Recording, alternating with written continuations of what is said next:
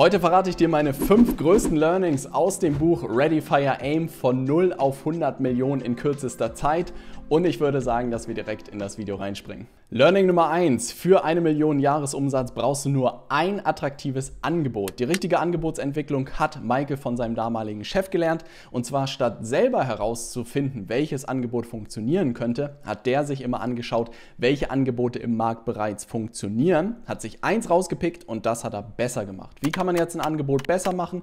In verschiedenen Dimensionen, egal ob schnellere Ergebnisse, höhere Individualität, besserer Service, mehr Komfort, günstigerer Preis Preis oder auch eine bessere Garantie. Und am Ende haben die beiden genau das gemacht, haben sich ein Angebot gepickt und sind mit einem hohen Discount in den Markt gegangen und gestartet. Und das hat natürlich dafür gesorgt, dass sie innerhalb kürzester Zeit von 0 auf 1 Million Jahresumsatz gewachsen sind. Denn wenn du 50 Prozent günstiger bist als alle anderen Anbieter zu einem gleichen Thema, dann gewinnst du natürlich innerhalb kürzester Zeit zahlreiche Kundinnen und Kunden.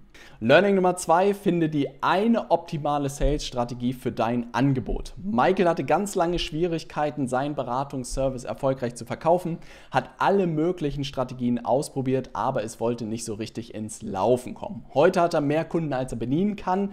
Und zwar war das Geheimnis, dass er dran geblieben ist und dass er am Ende immer weiter getestet hat, immer verschiedene Strategien auch ausprobiert hat, bis er die eine optimale Strategie für sich gefunden hat. Das kann bedeuten, dass die Sales-Strategie auch ähnlich ist zu deinen Wettbewerbern, aber du solltest dich unbedingt in einer Dimension signifikant unterscheiden. Das kann ein komplett anderer Kanal sein, ein anderer Marketingkanal sein, das kann wirklich ein anderes USP sein oder das kann natürlich auch ein anderer Preispunkt sein. Auf dem Weg auf eine Million Jahresumsatz geht es aber wirklich darum, diese eine stabile, verlässliche Sales-Strategie zu finden, die dir wirklich planbar neue Kundinnen und Kunden bringt. Learning Nummer drei, der Schlüssel, um von einer Million auf 10 Millionen zu wachsen, sind viele neue Angebote. Michael und sein Chef haben relativ schnell die eine Million Jahresumsatz geknackt, doch dann brachen die Verkäufe ein und sie haben ein Plateau erreicht. Und statt nach einer neuen Zielgruppe jetzt zu schauen, entschied sich der Chef für ein neues Angebot für die gleiche Zielgruppe, aber mit einem anderen Thema. Michael war skeptisch, er hat nicht daran geglaubt, dass das das Problem lösen würde. Sechs Monate später sollte sein Chef aber recht behalten, denn das neue Angebot mit der gleichen Zielgruppe war deutlich erfolgreicher als das erste Angebot. Und dadurch haben sie ihre Erfolgsformel entwickelt und haben angefangen, wirklich jedes Quartal ein neues Angebot zu launchen. Und das hat am Ende dazu geführt, dass sie wirklich innerhalb von zwölf Monaten auf 4 Millionen gewachsen sind und sechs Jahre später auf über 20 Millionen gewachsen sind. Das bedeutet, das Geheimnis, um von einer Million auf 10 Millionen zu wachsen, liegt wirklich in der Geschwindigkeit der neuen Angebotsentwicklung und dem erfolgreichen Verkauf dieser neuen Angebote. Learning Nummer 4, du musst unbedingt den Unterschied zwischen Frontend und Backend Marketing kennen. Ein paar Jahre später hat Maike für eine andere Firma gearbeitet, die bei 8 Millionen Jahresumsatz ihr Plateau erreicht haben und wollten unbedingt auf 10 Millionen wachsen. Michael hat sich dieser Challenge angenommen und sechs Jahre später hat die gleiche Firma über 80 Millionen Euro Umsatz gemacht.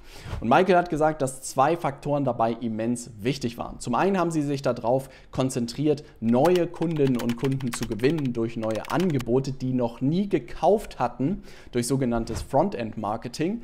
Und dann haben sie sich darauf konzentriert, den Customer Lifetime Value, also den Umsatz pro Kunden zu erhöhen, durch Angebote an die Bestandskunden durch sogenanntes Backend-Marketing. Diese Unterscheidung zwischen Frontend und Backend-Marketing ist immens wichtig als Unternehmer, denn im Frontend-Marketing versuchen wir nur neue Kundinnen und Kunden zu gewinnen, die noch nie gekauft haben. Und im Backend-Marketing geht es dann am Ende darum, wirklich Gewinn zu erzielen und sein Profit zu machen durch die Bestandskunden und das sogenannte Backend-Marketing. Wenn du dieses Konzept verstanden hast, dann hast du wirklich mehr verstanden als 99 Prozent der Unternehmer da draußen, weil viele nie über dieses Konzept stolpern. Learning Nummer 5, wie du ein 100 Millionen Euro Unternehmen richtig steuerst. Wahrscheinlich nicht das Thema, was für jeden morgen relevant sein wird, aber trotzdem fand ich das Kapitel extrem spannend, denn Michael ist immer wieder in das gleiche Problem geschlittert. Wenn er am Ende mit seinem Unternehmen zu schnell gewachsen ist, hatte er am Ende zu viele Manager, die an ihn reportet haben und er hatte keine Zeit mehr und ist in keiner Form hinterhergekommen. Egal ob es der Marketing Manager, der Sales Manager, der Finance Manager oder auch ein Webdesigner war, alle sind am Ende auf ihn zugekommen und wollten seine Meinung, wollten gewisse Sachen abgesegnet haben. Und statt seine Organisation jetzt wirklich nach den klassischen Organisationsbereichen aufzubauen und völlig überladen zu sein, ist Michael irgendwann auf die Idee gekommen, seine Unternehmen nach Profit-Centern zu strukturieren. Am Ende bedeutet das eigentlich nur, dass er sein Unternehmen nach Angeboten und Produkten strukturiert hat und da jeweils einen Manager draufgesetzt hat. Und das war natürlich ein Geniestreich, weil natürlich eine Firma nicht nicht unendlich Angebot hat, sondern jedes Profit Center dann darunter die anderen Manager hatte und er am Ende wirklich nur noch eine Handvoll von Leuten hatten, die am Ende direkt an ihn reportet haben. Ich fand dieses Kapitel extrem spannend, weil es nochmal eine ganz andere Sichtweise gebracht hat, wie man auch sein Unternehmen aufteilen kann. Und insofern, wenn du mit deinem Unternehmen rasant wächst, kannst du dir das Kapitel nochmal anschauen, dass du vielleicht deine Organisation direkt nach Profit Centern strukturierst. Das waren meine fünf größten Learnings aus dem Buch Ready Fire Aim von Michael Masterson. Absolute Leseempfehlung, wenn noch nicht gelesen.